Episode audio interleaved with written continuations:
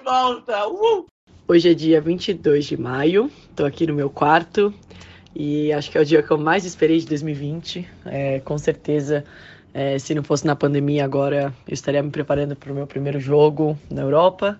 É, mas, independente de qualquer coisa, eu vou comemorar, vou comer uma pizza com a minha família. É, hoje eu posso jogar tênis. Hoje eu não preciso pensar em fazer outra coisa que não seja o que eu mais gosto, o meu trabalho, e que eu não pude fazer durante esse último ano, é, que eu senti muita falta. Passou muito mais rápido do que eu imaginava, e, e só passa um filme na minha cabeça das pessoas que estavam do meu lado, é, da, da gratidão do que eu aprendi durante esse momento, e eu vou levar tudo isso para o meu primeiro bate-bola, com certeza. Dupla falta, maravilha! Haddad conseguindo a vitória 6-4, 6-4. Bia contra Dart, a britânica, em jogo da segunda rodada. Especialíssima essa vitória, Domingos.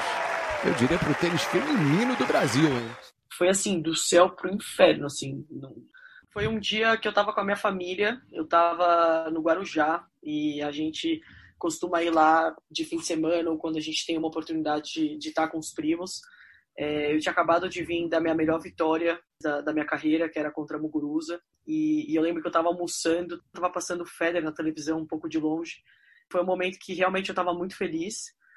E aí eu recebi uma notificação de um e-mail da ITF no meu telefone, e aí eu falei, putz, que estranho eu ter recebido, né? É... E aí eu abri a mensagem, né? Tava, tava eu, é, tava o Neco, o meu primo, minha madrinha, minha, mais duas primas minhas, ali naquele momento e, cara, foi.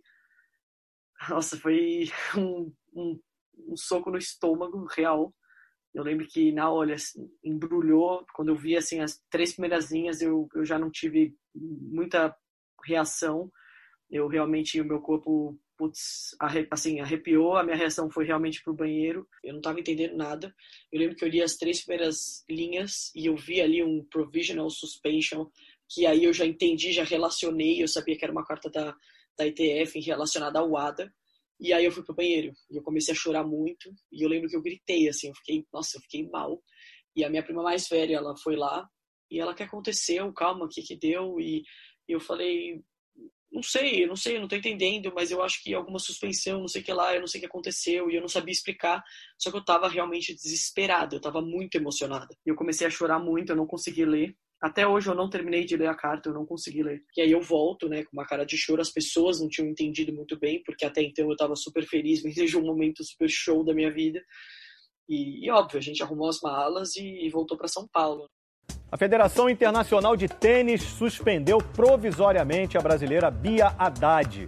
Um exame antidoping dela apontou o uso de um anabolizante proibido. A assessoria da Bia disse que ela vai trabalhar para provar a inocência realmente eu entrei em desespero ali, eu não sabia como reacionar, eu não sabia o que, que eu podia fazer, com quem que eu falava, por onde eu começava, se eu ligava para minha equipe, se eu falava com, né, com o Lu e com o Márcio, se eu ligava para um advogado, assim, eu fiquei totalmente desamparada, assim, é, me vinha, óbvio, que na cabeça, cara, o que que aconteceu, né, foi, um, foi muito desesperador, porque eu não sabia, eu não tinha ideia do que que seria, e, e, me assustava ser duas substâncias, né? Pelo que eles terminaram de ler a carta lá, eu não consegui realmente. Eu liguei pro, pro meu pai, para minha mãe, foram as duas primeiras pessoas que eu pensei.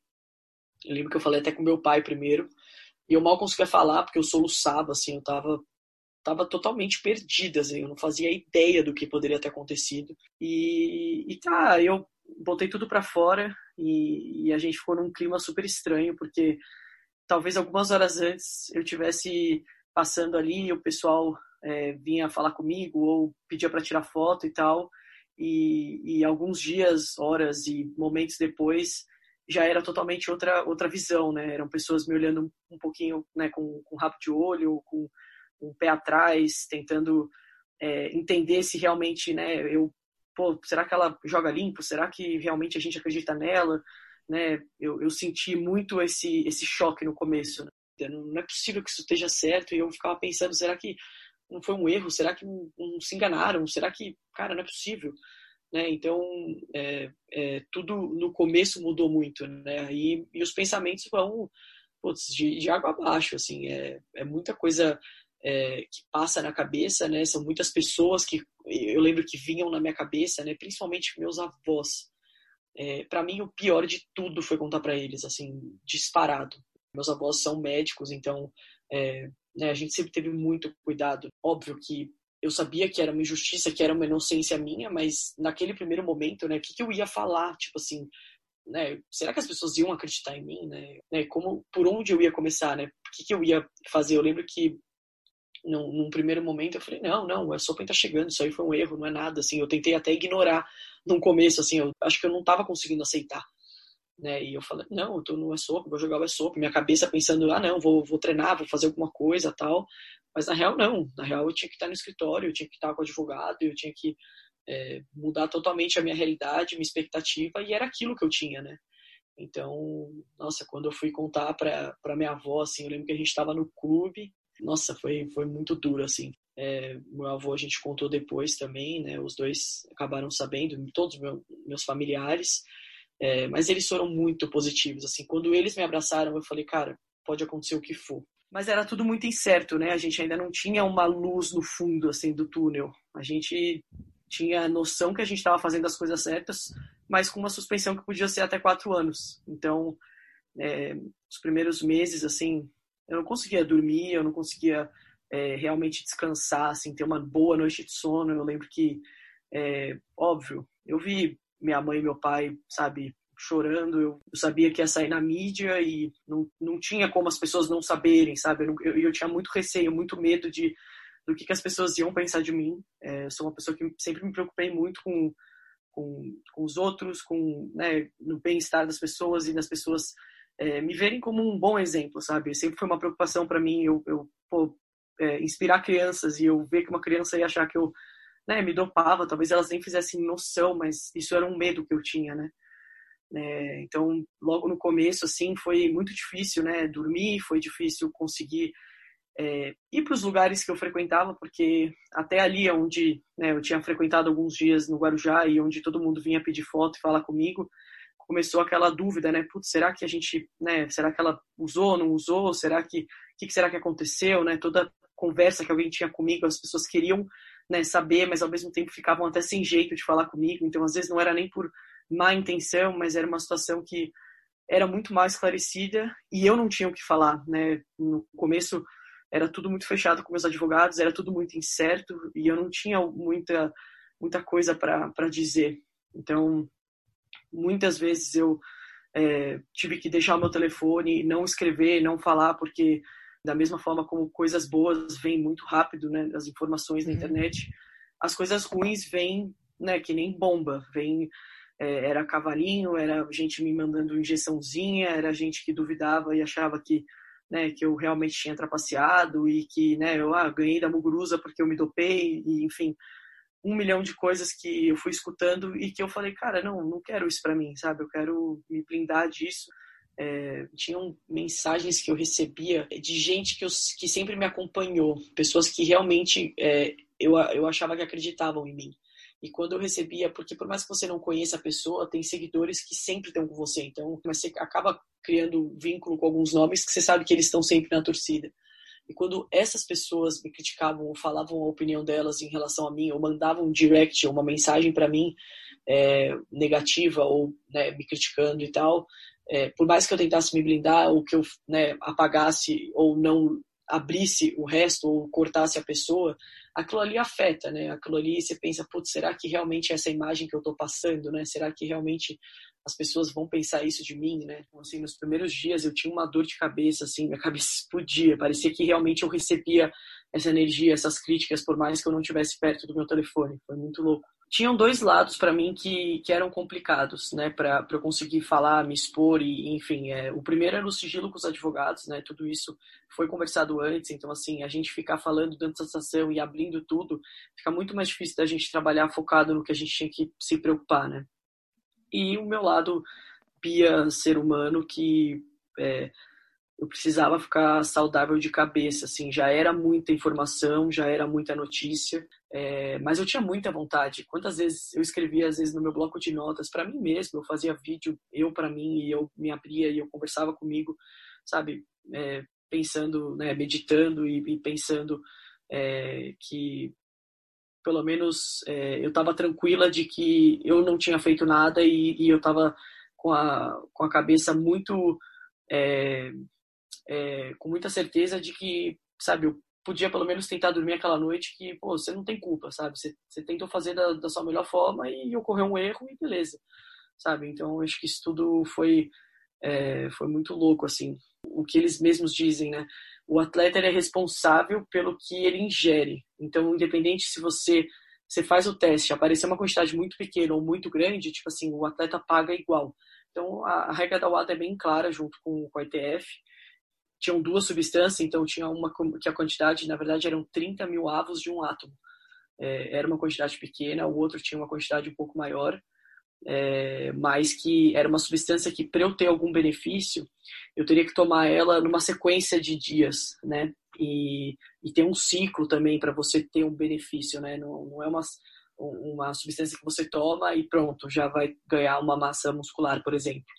Então, eu tinha um teste que foi feito antes, eu tinha teste de Bogotá, eu tinha teste de Fed Cup e eu tinha teste de um mês depois de Wimbledon também, que também não tinha dado nada. Então, isso comprovava realmente que foi algo pontual, né, uma contaminação pontual. Em primeiro momento, a gente tinha que ter um leque das opções, porque a gente não tinha noção do que tinha acontecido, então a gente teve que voltar atrás em todo o passo a passo feito né, uhum. da própria TF, né, da UADA com a gente, dos torneios, a gente foi vendo tudo isso. Quando a gente chegou no ponto de que realmente a gente achou a fonte da, da, da substância, tudo ficou muito claro, né? A gente sabia que, que era dali, que foi um erro humano mesmo, foi um erro da, da farmácia, e e isso foi o que mostrou realmente a verdade, né? Não, não tinha o que, é, o que falar nada mais ou nada menos, assim. Só que eu vou te falar que em nenhum momento eu, eu, eu não, não dava para acreditar que eu ia ficar quatro anos, assim. Eu realmente, eu estava sendo bem sincera, otimista, que eu tinha uma fé que realmente eu conseguiria provar minha inocência, né? E foi o que aconteceu, né? Eu consegui ficar o menor tempo que eu podia. Foi um momento que eu aprendi muito, foi um momento que é, eu nunca tinha, óbvio, passado por isso, mas é, assim como eu aprendi um pouco pela dor nas lesões e todas as cirurgias que eu tive, eu tive que parar um tempo e, e entender aquele momento. Eu acho que o doping com certeza foi a pior lesão e o pior momento que eu parei.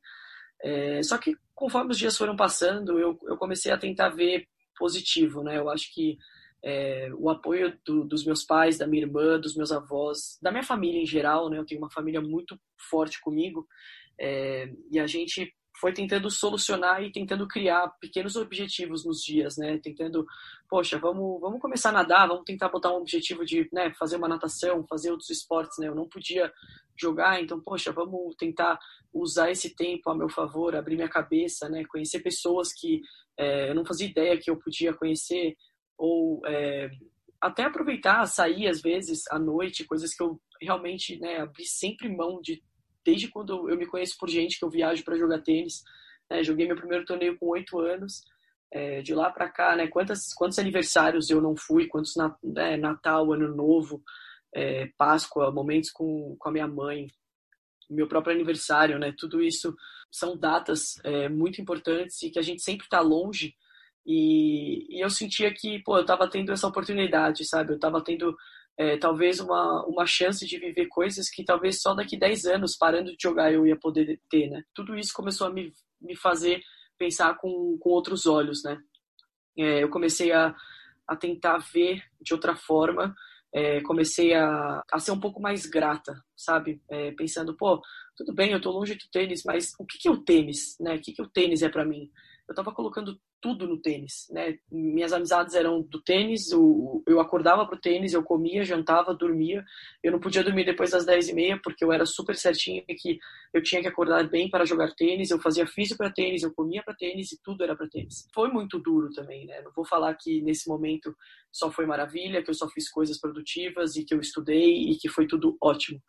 Não, é, foi um momento muito difícil. É, eu chorei muito, eu chorei muito.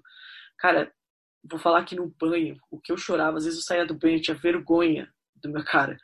eu chorava muito, assim. E eu aceitava chorar, porque eu não estava feliz, não era, não era legal. Não precisava fingir que estava tudo bem e ficar sorrindo e falar, gente, estou super feliz aqui nas redes sociais. Não, não era o meu objetivo, sabe? Eu não estava bem. É, às vezes eu lembro que eu ia pra academia, eu ia no prédio da, da minha tia, ia fazer, né, às vezes um tiro na esteira. E várias vezes, assim, eu tava na esteira e começava a ficar ofegante, onde você precisa de uma força interna maior, né? Você Pô, quando você tá na esteira na velocidade 18, você, cara, você tá pensando que você tá no 6 a 6 a negra com uma serena do outro lado. E, e, ali naquele momento eu não tinha aquela chama, porque eu não ia ter um jogo, eu não tinha um objetivo. E, eu lembro que eu desabava de chorar, assim. Eu, eu desligava a esteira e falava, não dá. Putz. E aí eu parava e eu falava, putz, será que eu volto? Será que não? Pera, respeito o meu corpo. E aí eu entrava naquela noia, assim, e eu desabava, assim, chorava, mas eu deixava, não, não tentava forçar, não, não posso chorar porque eu tenho que mostrar que eu sou forte, não. Nesse momento, era o que eu estava sentindo, assim. É tudo via e-mail, né, tudo muito demorado no começo, porque é óbvio que a regra é muito clara, mas assim, você tem que ler tudo com muita calma, é tudo em inglês, e ao mesmo tempo, quando você manda alguma coisa para a ITF, eles demoram muitos dias para responder. Então, às vezes, eu fiquei, sei lá, dois, três meses sem nenhuma notícia. E, nossa, isso era desesperador, assim. Eu lembro que eu acordava e falava, nossa, hoje eu vou receber alguma coisa, eu vou receber um e-mail, e nada. Assim, é, foi, foi um momento que eu lembro, assim, é, provavelmente ninguém sabe, assim, mas eu acordava e, e, eu pensava, falava, meu, acho que eu vou fazer um curso de inglês, sei lá, vou viajar para algum lugar, assim, vou sumir, vou tentar fazer uma coisa diferente, ou vou fazer um curso é, de algo. E aí eu pensava, falava, tá, mas quanto tempo é esse curso, né? Quanto tempo eu vou ter de suspensão? Eu não tinha ideia disso. Então, quando eu olho para trás, eu falo, pô, eu tive praticamente um ano agora para fazer alguma coisa. Só que esse ano foi sempre assim, ah, será que amanhã eu vou ter alguma coisa? Será que amanhã? Foi tudo muito incerto. Os primeiros oito, nove meses eu não tive nada de certeza. E era uma certeza que podia ser quatro anos. Então, nossa, isso me corroía por dentro, assim, de acordar. E aí eu falava, cara, já foi quatro meses, sabe? Putz, já foram seis meses, sete meses e eu não sabia a data, né? Isso foi muito duro, assim, do, da, do julgamento em si.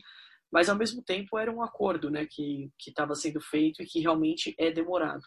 A parte financeira é, foi, nossa, muito, é, muito complicada, principalmente no começo, assim, porque os números são muito altos, né? Os advogados são muito caros, né, tinha um bioquímico, tinha é, a multa que eu tinha que pagar, os prize monies que eu não ia receber, é, os próprios patrocinadores que estavam comigo que eu também ia deixar de receber. É, teve sim gente que, que seguiu, mas assim, financeiramente no momento da suspensão não, não faz sentido até para a marca né, tá do meu lado, né, qual o retorno que eles vão ter, então assim, super entendível. É, mas eu tenho certeza que pô, tem outras pessoas e, e né, outras empresas que vão estar tá comigo daqui para frente. É, eu acho que o meu nome, apesar de estar tá vinculado com o doping, eu consegui é, provar minha inocência e acho que pela minha personalidade, meu jeito assim de, de ser, é, eu sempre fui muito séria, sempre fui muito profissional, sempre fui né, de mostrar essa, essa garra, essa superação. E, e eu acho que nesse momento, né, nessa próxima etapa, com certeza vão ter outros parceiros comigo. Eu comecei a, a ver coisas que eu poderia fazer também, porque até na parte financeira estava muito complicado. Né? Eu passei por né, término de praticamente todos os, os salários que eu tinha de, de patrocinador, eu não ia ganhar prize money, então assim, eu, eu ainda estou nessa. Então eu comecei a, a, tentar buscar, né? eu até eu fui, na verdade, aprender mesmo sobre é, planilha de planejamento financeiro tal, eu cheguei aí, aí lá no, no, no escritório. É, mas você sabe que era muito forçado para mim naquele momento eu querer buscar uma coisa diferente. Era tapar um buraco que não, não, não, não legal, assim, eu não, eu não tava bem comigo para querer fazer uma coisa nova, sabe? Era mesmo um desespero de querer fazer alguma outra coisa. Acho que de todas as lesões, de todas as cirurgias, momentos difíceis que eu passei, né, eu acho que é, talvez eu comparasse, assim, eu acho que me deu um, assim, nossa, um tapa na cara também, uma vez que eu é, eu tava embarcando para o Australian Open, qualifying, e começo de 2017, e dois dias antes de eu embarcar, eu caí da cama. E ali foi uma coisa assim, totalmente, nossa, que me tirou assim, é que eu fiquei mal, porque ali sim eu também não, não, não tinha nenhuma dor, eu não, não tinha feito nada de errado, não foi um preventivo, não foi um exercício, não fui, sabe assim, eu não, foi zero controle da situação, eu realmente consegui né, fraturar três processos transversos da minha, da minha lombar, caindo da cama. Então eu acho que eu senti algo parecido com essa lesão que eu tive, que nem foi uma das três cirurgias, né? Que foram outros três perrengues, mas eu acho que o, a, o meu maior, assim, foi com certeza esse, esse susto do, do doping. Em nenhum momento dessas lesões e momentos difíceis que eu tive, eu lamentei, assim. E eu acho que isso vem muito de berço, assim, da minha casa. Pô, eu eu sou privilegiada de estar jogando os melhores torneios do mundo, de estar vivendo praticamente um sonho, né, de muitas meninas que jogam sul-americanas, enfim. E, e, eu não acho justo eu me sentir injustiçada nessa situação, sabe? Eu acho que tem muitas coisas piores na vida. E por isso que eu falo assim, eu sempre achei que essa é a minha forma de pensar e de lidar com as coisas que que fizeram eu conseguir sempre voltar depois de ter um momento difícil, assim, porque meu, é muito fácil se, se largar a mão, né? O ambiente do circuito, né? Ele, ele não é muito favorável, né? O ambiente de, de Future, Challenger, né? As pessoas te puxam muito para baixo, as pessoas são muito invejosas. Então, eu acho que isso é muito louco, assim, da, da, acho que da minha história, assim, desses momentos que eu passei, foi essa, não sei, essa força que eu tenho dentro de mim que, cara, eu tenho muita tranquilidade de que não, o tempo vai trazer coisas boas, sabe? Acho que isso também me ajudou muito nesse sentido. Assim. Tem muitas pessoas que passam momentos muito mais difíceis do que esse, e, e eu acho que foi assim que eu sempre encarei, né? Eu acho que é, o principal era sempre eu ter um, um objetivo, né? Para pensar que aquilo ali ia me levar para uma coisa maior, uma causa maior, ou que eu tivesse que parar, porque realmente era para eu estar parando naquele momento. Talvez é, por algum momento o meu corpo estava falando não peraí segura aqui esse momento aqui você precisa se dar um tempo emocionalmente espiritualmente ou mentalmente para você seguir sabe? Às vezes eu tinha que dar um passo para trás para dar dois para frente. Tanto que quando eu sempre voltei de uma lesão eu tive resultados muito bons. Óbvio não era uma coisa que eu queria não era uma uma coisa super legal. É, mas era o meu jeito assim.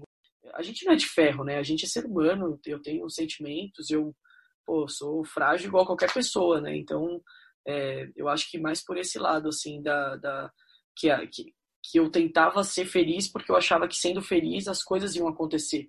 E se eu me baixasse ou se eu sentisse aquilo e não conseguisse enfrentar ou até passar por aquele momento, eu ia me afundar mais, né? Então eu, eu, tentava fazer alguma coisa, assim, meu gatilho sempre foi fazer alguma coisa, sabe? Né? Não só em momentos de, de lesão, em momentos de suspensão. Então, às vezes esses momentos vêm na vida e, e parece que tá tudo bem, né? Às vezes as pessoas te veem na quadra e acham que tá tudo certo na sua vida e que sua vida é linda, maravilhosa e por isso você é positiva. E não é. Eu, por eu ser positiva e eu ter esses, eu acho que esses comportamentos, eu acho que é por isso que eu tive muitos resultados também, né? Todo mundo acha que, ah, não, pô, ela tendo resultado é fácil, ela ser feliz, ela postar no Instagram, ela, né, viajar com o treinador, ter patrocinador. Cara, não, é ao contrário o que, que eu fiz para ter tudo isso hoje, sabe? Quantas vezes eu abri mão é, de comprar alguma coisa ou ter alguma coisa para ter um, um, treinador viajando comigo, ou para eu ter um momento, um físio do meu lado, ou abrir mão de, em vez de fazer uma gira de três, quatro semanas e voltar e ficar na Europa durante três meses até meu visto cancelar, né? Tudo isso que eu fiz é, que me fez realmente trazer esses resultados e me deixar feliz em muitos momentos, né? Eu em nenhum momento eu, eu, eu cheguei a me deprimir, mas tiveram momentos muito duros, né? Momento de, de choro, de, de conversar, de se abrir. É, muitas sessões com a Carla, é... ah, eu chorava, eu me abria e naquele momento eu não queria ser a, a campeã do mundo no tênis, né? Naquele momento eu era simplesmente uma menina que estava lá chorando, assim como outras, com certeza, pacientes que vão lá e se abrem da vida, se abrem do trabalho, de relacionamento e eu vou te falar assim, tênis eu não conseguia assistir, eu não, eu não tinha vontade. E, e ultimamente o que a gente menos fala realmente é tênis, né? Então ela hoje conversa com a Bia, que é um ser humano que vive hoje em São Paulo e está tocando a vida, né? E, e eu acho que é, né, a psicologia, enfim, a terapia, ela vai te, te levando e vai acompanhando o momento que você está passando, né? Então é, é muito importante. É muito difícil você ser um atleta no Brasil. Né? o brasileiro ele tem muito isso, né? A gente é, tem como referência o Guga e tem o Ayrton Senna. Então, se não for um dos dois, parece que não é bom. A cultura brasileira é muito assim, né? As pessoas te colocam no céu e te jogam no chão muito facilmente, né? Vou te falar que, assim, por ser brasileira, eu, eu fico um pouco chateada, assim, de, de ler, às vezes, em alguns sites até, as pessoas metendo pau né, no, no Belucci, metendo pau no Thiago, metendo pau na gente por jogos, por derrotas e, né, nesse caso específico, pelo doping, porque ninguém sabe o que a gente está passando, né? Todo mundo espera que a gente seja é, lindo, maravilhoso, sempre feliz e sempre 100% de energia na quadra, onde fora da quadra a vida não existe e a gente tem que ser um robô. Não, né? Quantas vezes eu, eu recebo muita mensagem de gente que fala, nossa, putz, você joga muito, mas sua cabeça é muito fraca. Ah, não, mas se a Bia tivesse uma mente... Ah, não, porque a Bia sempre tá ali e perde. Peraí, tipo assim, o tênis, ele é mental, não é só isso é isso, o tênis é isso. Então, um cara que, é, desde o amador, um cara que jogou, sei lá, 10 vezes na vida dele e vai jogar um set com alguém, ele vai passar pela mesma coisa que eu passo. E as pessoas ficam achando, ou criticam e te xingam e falam coisa de você sem saber realmente o que passa na sua cabeça, né? Ah, pô, mas você não faz trabalho com psicólogo? Cara, eu já fiz mil trabalhos, eu já eu faço de tudo, a minha vida é o tênis. Se tem alguém que quer ganhar e lidar com a cabeça no momento, sou eu. Tem muita gente que é, coloca o, o, o atleta é, numa, numa pressão ou né, num, num, ideal que eles mesmos criam na cabeça deles de que a gente tem que ganhar a todo momento, né? É, quantas vezes eu escutei, pô, a Bia tava lá, sete break, ah, mas ah, só podia, né? Amarelou e perdeu o jogo de virada. Pô, a Bia tava ali, putz, não deu. Ah, pô, mas a Bia, sempre quando eu vejo ela, ela tem tá ali e não ganha. Aí eu falo, tá, mas peraí, cara, os jogos que passam na TV meu é com a número 1, com a número 2, com a número 3, com a número 4 e olhe lá quando passa na TV. Então, assim, é, o que eu passo e os jogos que eu ganho para estar tá nesse momento também são uma vitória na, na, na, carreira de um, de um atleta, né? Porque lá fora as pessoas veem a derrota como uma coisa normal. E aqui, o dia que você ganha um torneio, no outro dia você é obrigado a ganhar todos os outros. E o cara, e se você não ganha, você decepciona o seu país, né? A gente tem é, tudo que uma pessoa normal tem. A gente tem dias que, pô, quando você acorda para o trabalho, e que é muito duro. Quantas pessoas vão, às vezes, segunda-feira de manhã para o trabalho, e, cara, você não tá 100% com energia para ir, ou você teve uma discussão, ou você tem, perdeu alguém. Tem muita coisa que envolve o, o horário que você tá ali na quadra, né? Tem dias, quantos dias eu acordei? Cara, eu acordei com dor, e eu fui para a quadra. Ninguém sabe que quando eu fui jogar com a Halep, eu não peguei oito dias na raquete. Eu tava com uma dor nas costas.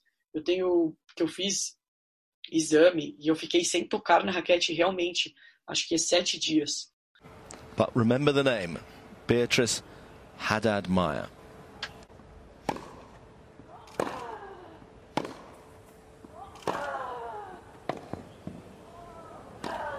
Halep for victory. Well played. And you can tell from her reaction how relieved, how delighted she is by that. E, e, eu fui entrar com ela e eles, pô, mas depois ali você cansou e no final tal. Ninguém sabe o que eu passei naquele dia, ninguém sabe que eu chorei de dor e que eu fiquei na cama e que muita coisa aconteceu, né, na, na, na durante aquela semana e que não foi só o jogo da Halep, né? Aquilo ali tinha sido meu primeiro Grand Slam, foi a primeira vez que eu entrei numa quadra grande de um Grand Slam com a número 2 ou 1 um do mundo, eu não sei que ranking que ela estava na época. Então, assim, tem muita coisa que envolve aquele momento de duas horas que a gente está jogando e que é muito fácil a gente julgar o atleta porque ele errou uma bola ou porque no momento ele sacou para o jogo e ele sentiu a pressão e tudo mais, né?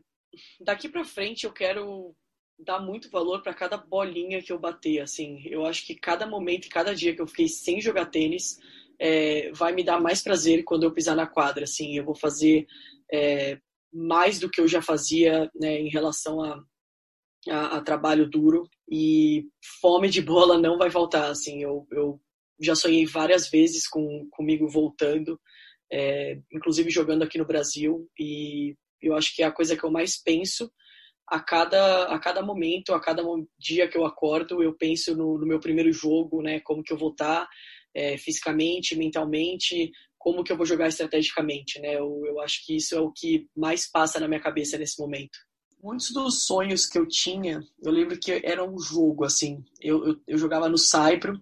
Eu lembro que um dos jogos que eu, que, eu, que eu sonhei até foi no Pinheiros, assim. Eu lembro que eu ia entrar na quadra e acabou o jogo, assim. Eu lembro que eu, eu botei até a mão na cabeça, assim. Eu olhei pro Germán, tipo, caraca, sabe? Voltamos a fazer o que a gente gosta, assim. É, tudo isso me me fez realmente seguir, né, é, pensar e, e, e almejar o, o, meu maior sonho, que, que é conquistar um, um grande slam. Eu, Eu acho que nada nada tira o, o potencial que eu tenho, né, a confiança que eu tenho comigo mesma. É, eu acho que não só para os outros, mas eu consegui provar para mim mesma já que é, pô, já consegui enfrentar grandes jogadoras, ganhar jogos de meninas que já foram um do mundo ou top 10, ganharam Grand Slams. Então, assim, eu, eu confio muito no, no meu jogo, né, na, na forma como eu vinha trabalhando. E eu acho que isso é uma questão de tempo para voltar ao normal. Então, eu já sonhei em ganhar o Wimbledon algumas noites e realmente é o meu Grand Slam favorito, então eu tenho esse, esse sonho. É, foi o último torneio, coincidentemente, que eu participei, então assim, eu tenho lembranças muito boas, é, mas com certeza é, é, algo que, que me preenche, que me, me faz acordar de manhã e ser uma pessoa melhor, né, e segurar esse tranco durante todo esse tempo para ficar mais cascuda para chegar um dia nesse, nesse lugar. Às vezes na vida a gente fica se perguntando por quê, ou é, a gente não entende algum, algumas pedras que aparecem no nosso caminho e a gente tenta buscar respostas, procurar nas pessoas, às vezes a gente é, culpa as pessoas, enfim, a gente tenta pensar dessa forma, mas eu acho que quando o tempo passa e quando a gente olha para trás e isso passa a ser né, uma página de um, de um livro da nossa, da nossa vida, a gente vê que a gente passou por aquilo por, por algum motivo, por momentos que a gente precisava passar, por momentos que eu precisava parar e pensar. E eu acho que eu terminaria isso é, agradecendo muito, muito de coração todas as pessoas que fizeram parte disso, porque eu fiquei até emocionada, mas é, parece bizarro uma pessoa comemorar um, um, dia de uma suspensão, que no caso não é uma coisa legal, mas acho que ninguém ninguém sabe realmente o, o que passou na minha cabeça, os as ah, enfim, eu na verdade só queria agradecer mesmo e dizer que daqui para frente é, eu sou uma pessoa muito mais forte, muito mais grata, é, com saúde, feliz e que vai socar muito a bola. Nós somos tenistas, somos atletas, mas acima de tudo somos seres humanos, pessoas que né, sentem, pessoas que choram, pessoas que passam por momentos difíceis também e, e, e isso faz parte da vida de todo mundo. Não é eu, Bia, que estou falando, eu falo de todas as, as pessoas e enfim, é, eu falo aqui em nome de mais uma pessoa normal, mais uma que passa por superações e, e, e gostaria muito de, de agradecer mesmo a, a todo mundo. Então, obrigada a vocês. Um beijo.